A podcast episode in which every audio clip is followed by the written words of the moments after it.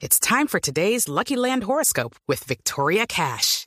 Life's gotten mundane, so shake up the daily routine and be adventurous with a trip to Lucky Land. You know what they say. Your chance to win starts with a spin. So go to LuckyLandSlots.com to play over 100 social casino-style games for free for your chance to redeem some serious prizes. Get lucky today at LuckyLandSlots.com. Available to players in the U.S., excluding Washington and Michigan. No purchase necessary. VGW Group. Void where prohibited by law. 18 plus. Terms and conditions apply. Bueno, la verdad es que lo único que hay prohibido son tres cosas. Pasamos de tener 43 excepciones a tener solamente tres prohibiciones.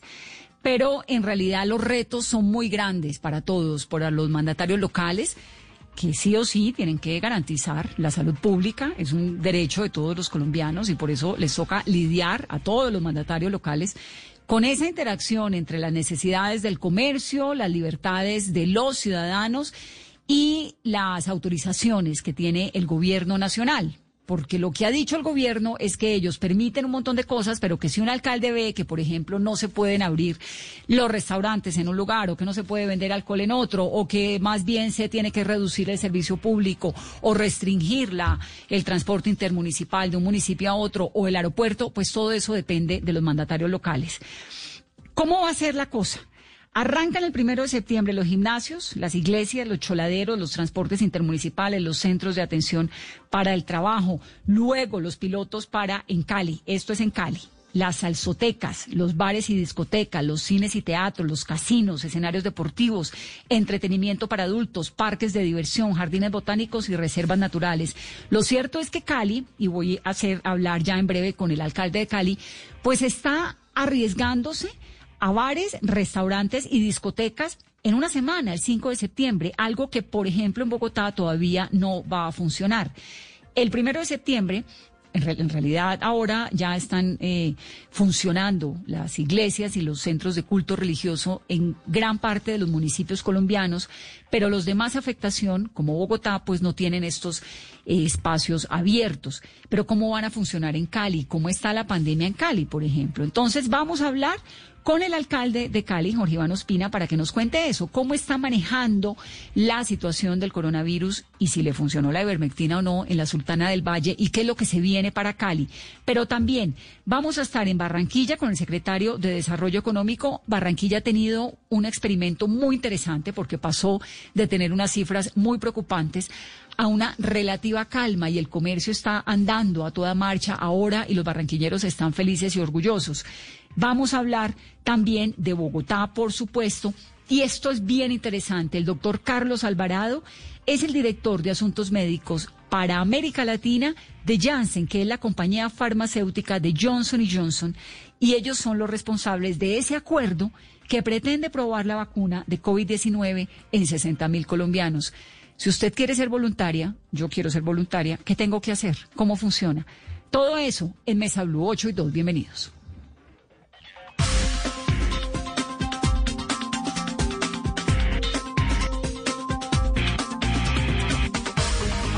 Alcalde Jorge Iván Ospina, bienvenido a Mesa Blue. Muy buenas noches, un saludo muy especial. Un saludo, esto es de Caleña a Caleño. Quiero saber, primero que todo, ¿cómo le fue con la ivermectina? ¿En qué quedó eso?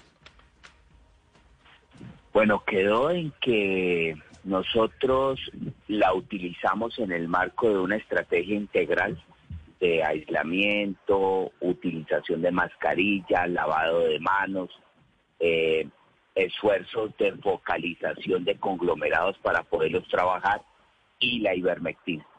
De tal manera que esto nos ha posibilitado tener mucho menos dramático el pico epidémico que en algún principio se pensaba, tener una curva epidémica controlada en gran proporción y tener para la fecha ocupación de unidades de cuidados intensivos del 67% y de una letalidad del 2.9%.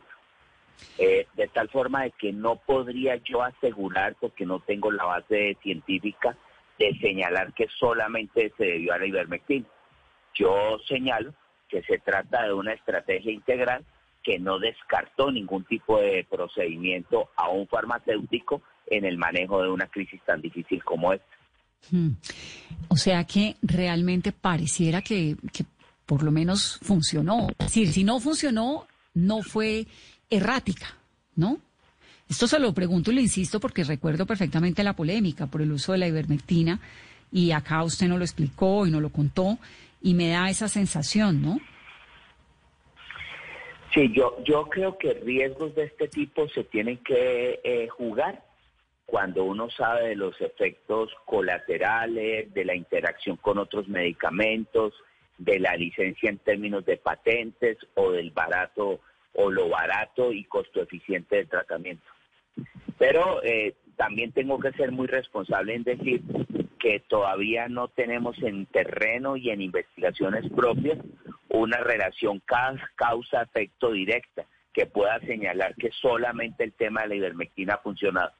Lo que debo decir es que para una ciudad de 2.500.000 habitantes como la nuestra, cuando se esperaba con un pico epidémico de por lo menos unos 3.000 fallecidos o 4.500 como eran los casos más agudos, la ciudad lo presentó muchísimos menos y cuando se pretendía pensar que íbamos a tener un colapso de todas las unidades de cuidado intensivo, para fortuna no lo hemos tenido.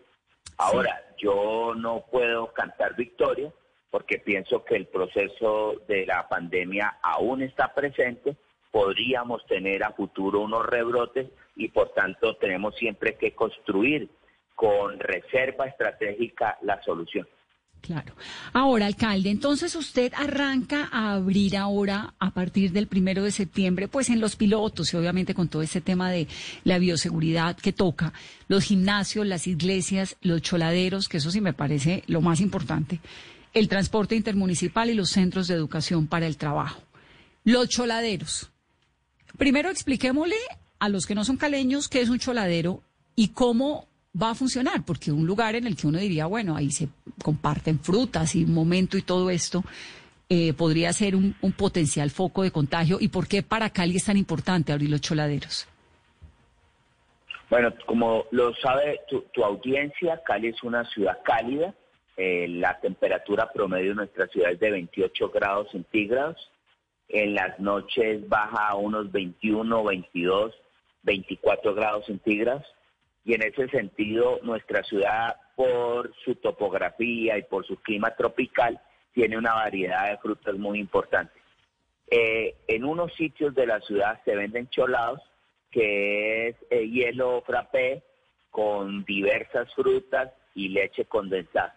Y eso tiene toda una clientela y una historia y esa clientela historia hace que las personas, los domingos en especial, vayan a comer chola.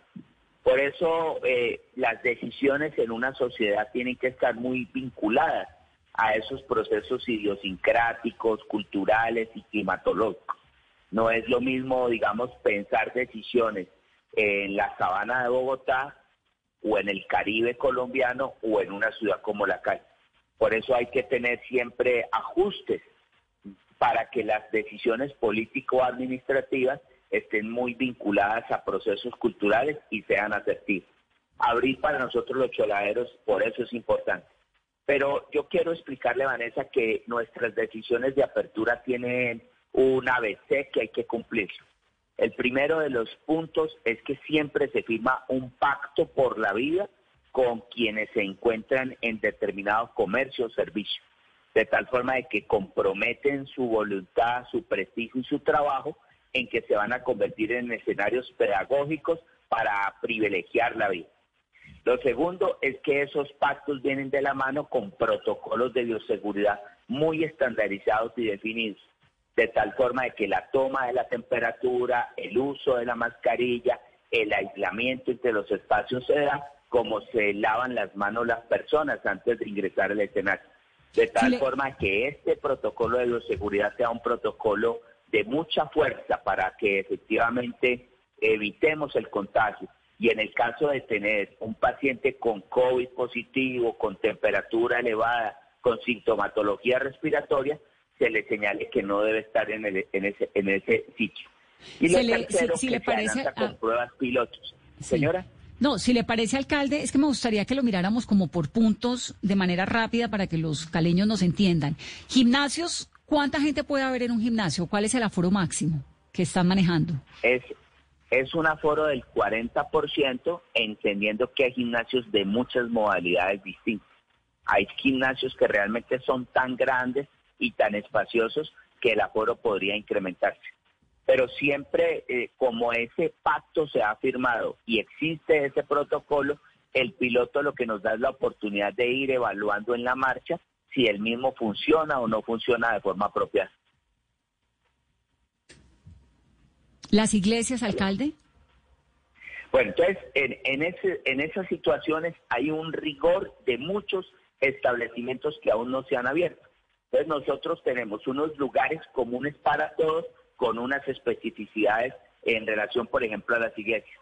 Yo entiendo la importancia del culto y entiendo la importancia de la religión y la espiritualidad para nuestra comunidad, no importa si se es protestante o católico o se sigue otro tipo de religión. Ahí lo importante es que haya aislamiento, que se tenga eh, un, rigor en el cuidado, en que quien adelanta el ejercicio del culto sea eh, utilice su escenario también para hacer un proceso pedagógico y que todas las personas sean conscientes que también tienen la alternativa de participar en el mismo a través de redes sociales o de la transmisión del propio culto.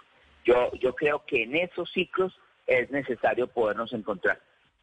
Sí, pero no entiendo. ¿Va a haber iglesias abiertas? O sea, uno va a la iglesia, puede entrar, eh, la cantada, el abrazo, la paz, todo esto, ¿cómo va a ser? Bueno, la última recomendación es que ese abrazo de la paz no se desarrolla como habitualmente se desarrolla, la comunión no se desarrolla como habitualmente se desarrolla y el aislamiento en las bancas de las iglesias se mantiene por lo menos a un metro y medio entre una u otra persona. ¿Los cantos? Eh, señora. Los cantos, por ejemplo, que son tan típicos de todos los cultos.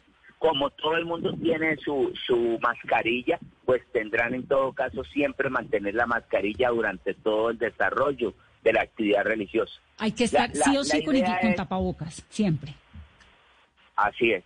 Listo. Y la, idea es siempre de poder nosotros decir que entramos a una nueva normalidad, entramos en un capítulo donde la protección es eh, el principio fundamental y donde guardar la vida tiene que ser el objetivo de todos.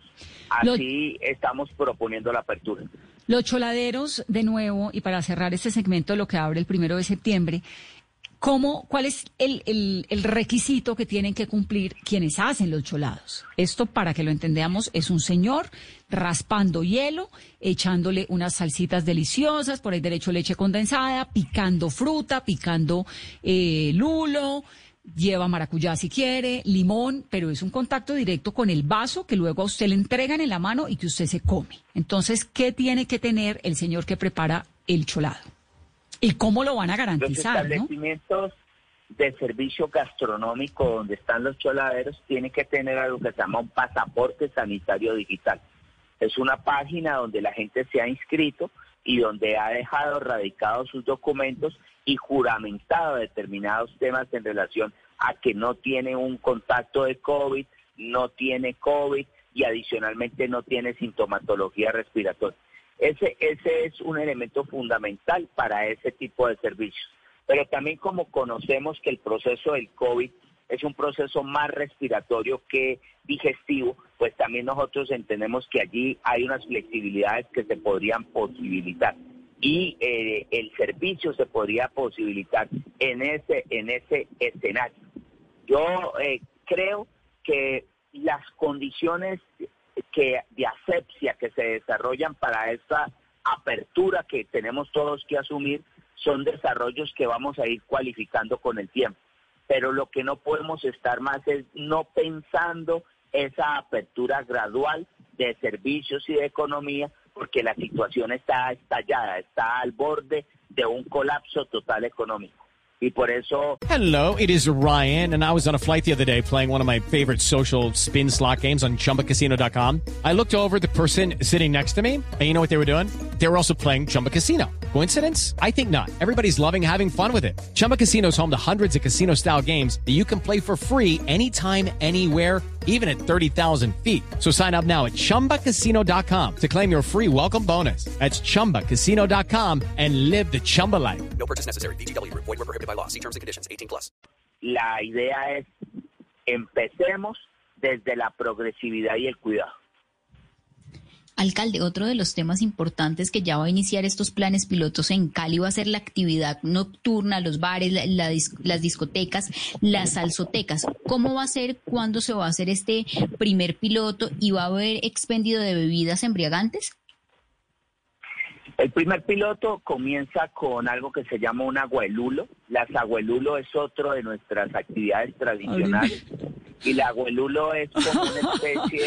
Ay, alcalde, me priva porque es que usted, quiero que sepa que la mitad de la gente no nos está entendiendo nada de lo que estamos hablando, entre el cholado, el agualulo, la salsoteca.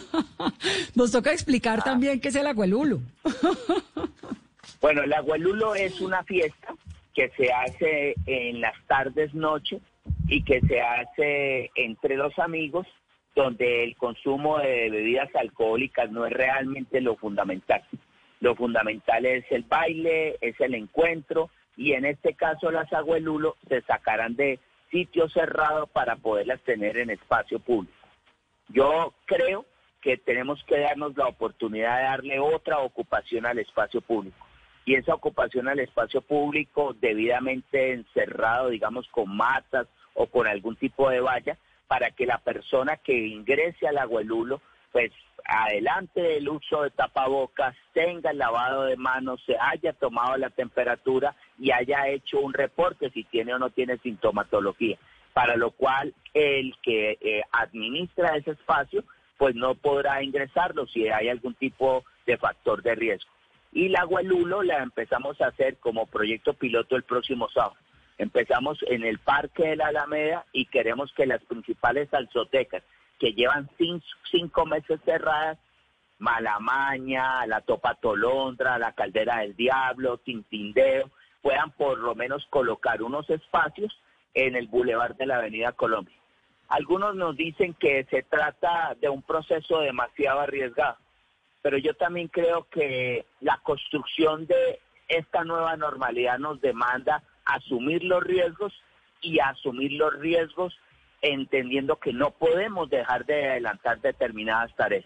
Una de esas tareas para nosotros los caleños, supuestamente, supongo, diría mejor, que también para otros pueblos, la danza está intrínseca en su, en su cultura y bailar forma parte de- del vínculo, de la comunicación, del desestrés. Y ustedes no me lo van a creer, pero de lo que más me escribe la gente en las redes sociales es su posibilidad de volver a bailar, Pues- como volver a amar. Y No, en ese pues. sentido, yo creo que no hay que restringirlo. No, no, no. En eso no hay la más mínima duda. Todos queremos ir a la Topa Tolondra, a Tintindeo, a Malamaña, al Parque La Alameda, a todo lado. Entonces, el sábado arranca en el Parque La Alameda, van a poner eh, pues la posibilidad de que los bares y las discotecas de alrededor se puedan organizar. Pero la gente bailando, alcalde, es que la bailada en Cali sí es sudor puro. Eso es, ¿no? Bueno, pero... Baila- eh, bailamos con eh, tapabocas y traje... eh, eh, Bueno, ese ¿O- es el cómo reto, va a ser? bailar con tapabocas, pero la misma pareja que está en su casa junta y que tiene intercambio de fluidos, pues tendrá intercambio de sudor, que por cierto no es un sitio donde se aísle el virus, y que tendrá ese espacio para la danza, y ese espacio para la danza, pues con careta es un poco raro, pero también es una responsabilidad tratar de constituir esta nueva normalidad como es agüelulo, el tema del licor está subordinado a bajo consumo y como es agüelulo es un tema donde las parejas más jóvenes van a bailar.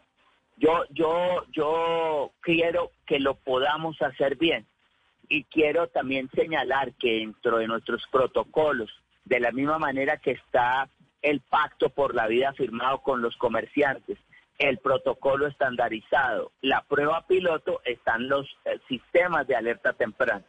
Y al menor a- aviso de un incremento de una ocupación mayor en UCI, de un incremento del número de contagiados o de un conglomerado, pues tenemos que parar las políticas diseñadas y replantearnos completamente la apertura.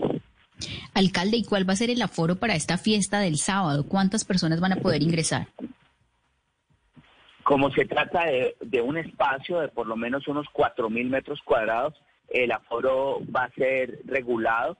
Es muy amplio, pero no tendremos por qué tener más de tres o cuatro personas en cada una de estas mesas. Y es un, vamos a construirlo. Yo tampoco sé. Cuando, cuando, cuando trato de pensarme todo esto, pues también es pensarse cosas demasiado enredadas en nuestras costumbres, porque el abrazo no va a estar, seguramente no va a estar todo el mundo pegadito, tendrán que utilizarse tapabocas, se tendrá que hacer previamente toda esta parafernaria de lavado de manos y la temperatura, pero son caminos. Y este tipo de caminos son los caminos que en principio tendremos que establecer.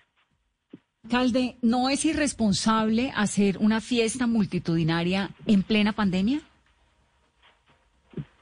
Pues no estamos en plena pandemia, sino en la caída de la curva de la pandemia después de la cuarentena más grande que se ha tenido en todo el mundo. No es y, todos queremos fiesta, yo también quiero ir cuanto antes, pero no es enviarle un mensaje, decir, usted es médico, Usted ha lidiado con una situación del límite en Cali como en todo el país nuestro. Y mal que bien lo hemos lidiado, los colombianos ahí vamos. Pero digamos, esta permisividad, luego, ¿con qué autoridad usted va a decirle a la gente de los barrios y de las comunas populares y en general de todo Cali? Porque es que en Cali las fiestas y los eventos pasan desde lo más popular hasta el estrato 6. ¿Cómo les va a decir no se reúnan, no hagan un almuerzo, no celebren cumpleaños, no esto y lo otro, si el alcalde fomenta una fiesta en un parque, eh, en el parque, en la Alameda? Una fiesta de salsa, que por más que sea Agualulo, Agualulo pues es que no hay trago, se llama Agualulo porque en los 70 los muchachos y las chicas se reunían y tomaban Agualulo y bailaban y esto, esa es la coyuntura para explicarle a los oyentes. Pero lo que digo es, ¿con qué autoridad luego le dice a la gente no se reúna masivamente? no se emparrande, no baile, no celebre. Con, con la idea de que sea regulada y que por tanto sea el Estado, el Estado local el que cree los parámetros para esos desarrollos y no que se vayan a dar a puerta cerrada y pueda ocurrir algo tan desafortunado como lo que pasó en Lima hace escasos días, donde 13 jovencitos murieron aplastados en una salsoteca donde adelantaban una fiesta a puerta cerrada. Lo que quiero decir es que también las autoridades tienen que ser comprensivas de las dinámicas sociales y culturales que tiene un territorio y que frente a esos eventos es mejor la regulación formal por encima de la mesa, construyendo escenarios como esto, actividad en vía pública, Mm, más, más desde una apuesta cultural regulada, haga una apuesta soterrada, subterránea, en casas que seguramente podrán estar, estar preparándose para ello, citados a través del Internet, con eh, otro tipo de elementos que pudiesen ser para el alcohol adulterado, la toxicidad, etcétera. Eso es lo que yo he visto que ha venido pasando y no solamente lo ha venido pasando en Latinoamérica, ha venido pasando en el mundo. Entonces, los, los gobernantes locales tenemos que tener sentidos de realidad y sentidos para poder asumir determinados riesgos cuando así la situación lo posibilita. Si nos encontráramos en pleno ascenso de la pandemia, con ocupaciones del 110% de cuidados intensivos, disparados en la mortalidad, a lo Madrid o Nueva York, pues yo no estaría bajo esta lógica. Pero estoy bajo otra lógica después de cinco meses, 1.300 establecimientos nocturnos en Cali cerrados. ¿Qué, qué, qué, ¿Qué podemos hacer frente a eso? ¿Qué hacer frente a los que perdieron su empleo? frente a la señora de la cocina en un restaurante, frente al señor mesero, frente al señor que cuida las motos en la calle, frente al señor taxista que no tiene trabajo. Entonces aquí también la sociedad tiene que pensarse en que de la misma manera que con valentía confrontamos la pandemia y el virus, tenemos que construir modelos novedosos para poder mover en un nuevo marco la economía. Alcalde, y para la fiesta de este sábado, ¿de pronto usted contempla la medida del pico y cédula para de cierta manera también controlar y pues que no haya un aforo mayoritario? Nosotros el pico y cédula y el pico y placa lo vamos a venir reduciendo de forma progresiva eh, durante el mes de septiembre. Vamos a encontrar mecanismos para que esto sea más flexible. Hoy debo decirte que si una persona va a un restaurante y eh, le muestra al señor policía la factura de que estuvo en un restaurante, no tiene problema con su pico y cédula. Eh, yo, yo quiero contarle a toda la opinión que sigue tu programa que en Cali la vida de los restaurantes es muy importante y, esta gastronomía y estos sabores y estas memorias llevan mucho tiempo cerrados y ante eso hay que tratar de construir salidas. Las salidas pueden ser sencillamente Abram o las salidas pueden ser abramos bajo la construcción de otra cultura de bioseguridad que no la teníamos en nuestra mente. Antes nadie se lavaba las manos para entrar a un restaurante, menos le tomaban la temperatura y menos le hacían una pequeña encuesta en relación a si tiene algún tipo de síntoma. Hoy se hace eso en Cali en este proceso cultural que estamos desarrollando. Vamos a ver si este proceso cultural se puede poco a poco ir consolidando y poco a poco consolidando el tema de la pandemia nos deja algunos desarrollos, empezarnos, en pensarnos una economía para el buen vivir, una economía mucho más tranquila, circular y verde. Sí, señor. Pues alcalde, ojalá le funcione y ojalá podamos eh, seguir dando noticias de reactivación en todos los sentidos, económica, social en Cali, la salsa que vuelva y la buena vibra de los caleños. No puedo despedirlo sin preguntarle lo siguiente. Según la Fiscalía caleña, en este año han desaparecido cerca de 240 personas, de las cuales algunas han aparecido con vida, otras fallecidas, pero el análisis que hay es que hay más o menos 100 personas desaparecidas en Cali en este año. Y obviamente pues tenemos todos encima eh, el dolor de la tragedia de lo que ocurrió en, en Llano Grande. ¿Qué está haciendo la alcaldía sobre esto? ¿Cuál es el, en Llano Verde, perdón, cuál es el proyecto que tiene la alcaldía, el plan de protección para esa comunidad? Bueno, primero nos dimos la tarea de convocar por redes sociales a mamás, papás o familiares de quien tuviese algún familiar de la policía y la SIGIN de la policía, para que pudiese haber mucho más, eh, digamos, compenetración, caracterizar cada caso y proceder frente a cada caso con una ruta de, investigación. Lo otro que hicimos fue eh, facilitar los procesos de denuncia, que en muchas ocasiones no son tan sencillos de adelantar y que para determinadas comunidades que han sido excluidas no les es tan sencillo acudir a hacer esa denuncia.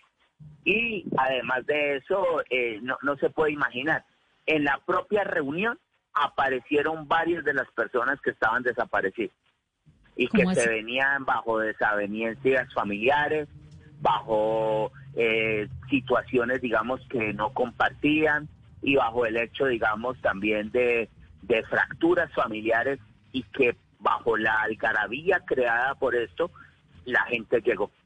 Entonces yo, yo también creo que, que a veces las cifras e incluso la propia red nos expande unas situaciones que no son tan exactas.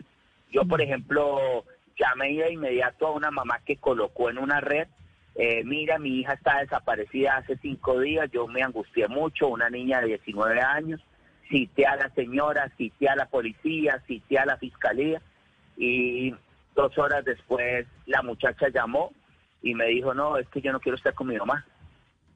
Y entonces yo le dije, no, mire, me da mucha pena, pero yo no le creo, porque su mamá está haciendo esta denuncia y está aquí conmigo. Y le dije, si no vienes para acá, no lo creemos.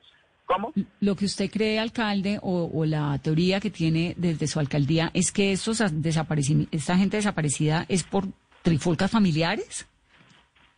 Hay de todo. Como tengo un caso de un señor que salió hacia Timba, Cauca, y el muchacho desapareció en, en ese lugar, como tengo otro caso reportado de un señor de 37 años del barrio Meléndez que efectivamente desapareció. Y como tengo el caso de la jovencita estudiante universitaria que desapareció por varios días y, y logró, digamos, ser rescatada. Entonces, no puedo generalizar, tengo que decir que hay de todo, que en estos procesos la cifra es demasiado alarmista, pero cuando tocamos cada caso, la cifra se reduce significativamente. Entonces, en una sociedad de 2.500.000 habitantes, como puede ser seguramente en otras ciudades, las complejidades para determinar las desapariciones son muy complejas. Habría que buscar que la ley no tenga que esperar 72 horas para que la gente haga la denuncia. Habría que precisarle a la fiscalía y a la policía la importancia de tener siempre alguien vinculado y alerta para la búsqueda. Alcalde, un gusto, gracias y nos va contando cómo le va con estas aperturas. Ojalá que le vaya muy bien. Usted sabe que Cali está en nuestro corazón. Bueno, muchas gracias. Es usted muy amable por la oportunidad y un saludo muy especial para todos. Un saludo. Es Jorge Iván Ospina, el alcalde de Cali. Barranquilla, 8.32, ya vamos con el tema de las vacunas, pero antes estamos hablando con regiones importantes como Cali y Barranquilla. A partir de mañana, Barranquilla arranca con ejercicio al aire libre a cualquier hora del día, como parte de esa reactivación de la ciudad que ha ido moviéndose pues de manera muy agitada y muy exitosa además. En el caso del malecón del río, sobre el bello río Magdalena, arranca también a funcionar de 5 de la mañana hasta las 8 de la noche. ¿Cómo está Barranquilla? Hemos escuchado que tiene días donde ya no hay muertos por COVID-19 y logró, sin duda, bajar esa curva de una manera muy importante. Ricardo Plata es el secretario de Desarrollo Económico de Barranquilla. Ricardo, bienvenido. Muchas gracias, Vanessa. Un saludo a ti y a toda la mesa de Blue Radio. El pico para abajo, ¿no? Así es, vamos por buen camino, vamos en franca mejoría en todos los indicadores de salud pública, por fortuna, con la excelente noticia que recibimos este lunes y que ha continuado estos días de la ciudad sin fallecimientos a causa del COVID, después de casi cinco meses de estar sufriendo estos embates. Entonces, pues estamos listos ya para esta reactivación económica que los empresarios del sector privado estaban tan ansiosos de vivir desde hace varios meses. Y cuando hablamos de reactivación económica, ¿qué es? ¿Abre todo? es gradual, segura y responsable, como lo ha dicho el alcalde Jaime Pumarejo. Vamos paso a paso, vamos progresivamente. Eso implica que ya abrimos 2.600 establecimientos de comercios entre el 25 de julio y el 3 de agosto por localidades. Ahora arrancamos con un piloto de 30 restaurantes en terrazas y espacios al aire libre. Continuamos con 200 restaurantes esta semana y como bien decía Vanessa, ya mañana no habrá restricciones para el ejercicio. El malecón abre continuo desde las 5 de la mañana hasta las 8 de la noche. Se podrán utilizar los gimnasios biosaludables con un llamado al autocuidado de los ciudadanos a que lleven sus implementos y su alcohol y hagan la limpieza que corresponde. Eh, y en esa medida continuaremos haciendo unos anuncios en los sectores que ya el Ministerio de Salud y del Interior nos permiten, que son los cines, los casinos, los gimnasios, las canchas deportivas y una expansión de ese piloto de restaurantes. Mm. Ahora, ¿Cómo van a controlar el aforo en el malecón? ¿Cuánta gente puede haber? ¿O todo el que quiera? No, tenemos unos controles de aforo bastante exigentes en el malecón. Eh, recordemos que el malecón ya tiene abiertos más de dos kilómetros y medio de espacio público que es pues realmente muy amplio y muy cómodo y con una circulación y ventilación permanente de la brisa que llega por el río Magdalena. Eh, aún así, el aforo máximo permitido hasta este momento ronda los 1.500 personas. Se está revisando porque realmente consideramos que puede aumentarse gradualmente sin aumentar el riesgo, pero de todas maneras eh, seremos muy cautelosos a la hora de, de que se generen aglomeraciones. Hay un monitoreo permanente, acompañamiento de nuestras patrullas COVID y por supuesto, por parte del grupo de, guarda de guardaparques que hacen parte de la, del cuidado y mantenimiento permanente del malecón, salen con sus em, con sus micrófonos y con sus eh, llamados permanentes a los a los eh, que están haciendo ejercicio y actividad física para que no se aglomeren, para que utilicen sus tapabocas y tengan todas las precauciones que no lleven a más contagios. Secretario, y desde el primero de septiembre va a haber apertura de iglesias, bares, discotecas. ¿Qué están ustedes contemplando en este momento? Así es, Vanessa. Estamos esperando pues que el, que el decreto del gobierno nacional nos dé luces pues más, más definidas y más detalladas sobre efectivamente en qué consiste eh, el que no existan ya ahora eh, excepciones sino restricciones específicas. Eh, y en ese sentido pues definitivamente el alcalde nos ha dado una orden de, de revisar digamos fases de reapertura en, en, los templos, por supuesto con unos aforos restringidos, como lo ha dicho el Ministerio de Salud, en los bares, donde estamos pues digamos, muy prestos a enviar una carta solicitando la apertura de los bares al aire libre, eh, que cosa que el alcalde ha sido muy enfático, que es un momento que ya ha llegado a la ciudad con el nivel de contagio y con unas precauciones que serán muy importantes por parte de los ciudadanos y de una hospitalidad responsable por parte de los establecimientos para que efectivamente pues podamos disfrutar con responsabilidad de eh, bares y restaurantes que sí hagan expendio de bebidas alcohólicas. ¿Y las discotecas? Las discotecas las revisaremos con más cuidado. Eh, como lo ha dicho el alcalde en nuestra analogía caribeña, vamos soltando la pitica lentamente eh, y lo que queremos es que, digamos, no se abran actividades donde los riesgos todavía no se han podido mitigar. Entonces, eh, estamos revisando el tema de los filtros y la recirculación del aire en espacios cerrados, cómo, digamos, que aumentar esa ventilación, que es la que disminuye el riesgo de contagio y en ciertas actividades todavía lo haremos pues con, mayor precaución. Pero muy bien, secretario. Creo que lo de Barranquilla, que nos apretó el corazón a todos muy duro hace un par de tres semanas, cuatro semanas, ha resultado muy bien las decisiones que han tomado y también el trabajo de la gente, ¿no? Los barranquilleros se encerraron, entendieron y bueno, todos aquí van poniendo su grano. Gracias por estar aquí en Mesa Blue. Muchas gracias a ustedes por la invitación, siempre prestos a atenderles. 838 de Ricardo Plata, el secretario de Desarrollo Económico de Barranquilla. Hello, it is Ryan, and we could all use an extra bright spot in our day, couldn't we? Just to make up for things like sitting in traffic, doing the dishes, counting your steps, you know, all the mundane stuff. That is why I'm such a big fan of Chumba Casino. Chumba Casino has all your favorite social casino style games that you can play for free anytime, anywhere with daily bonuses. That should brighten your day a little. Actually, a lot. So sign up now at ChumbaCasino.com. That's ChumbaCasino.com. No purchase necessary. VGW. Void were prohibited by law. See terms and conditions. 18 plus.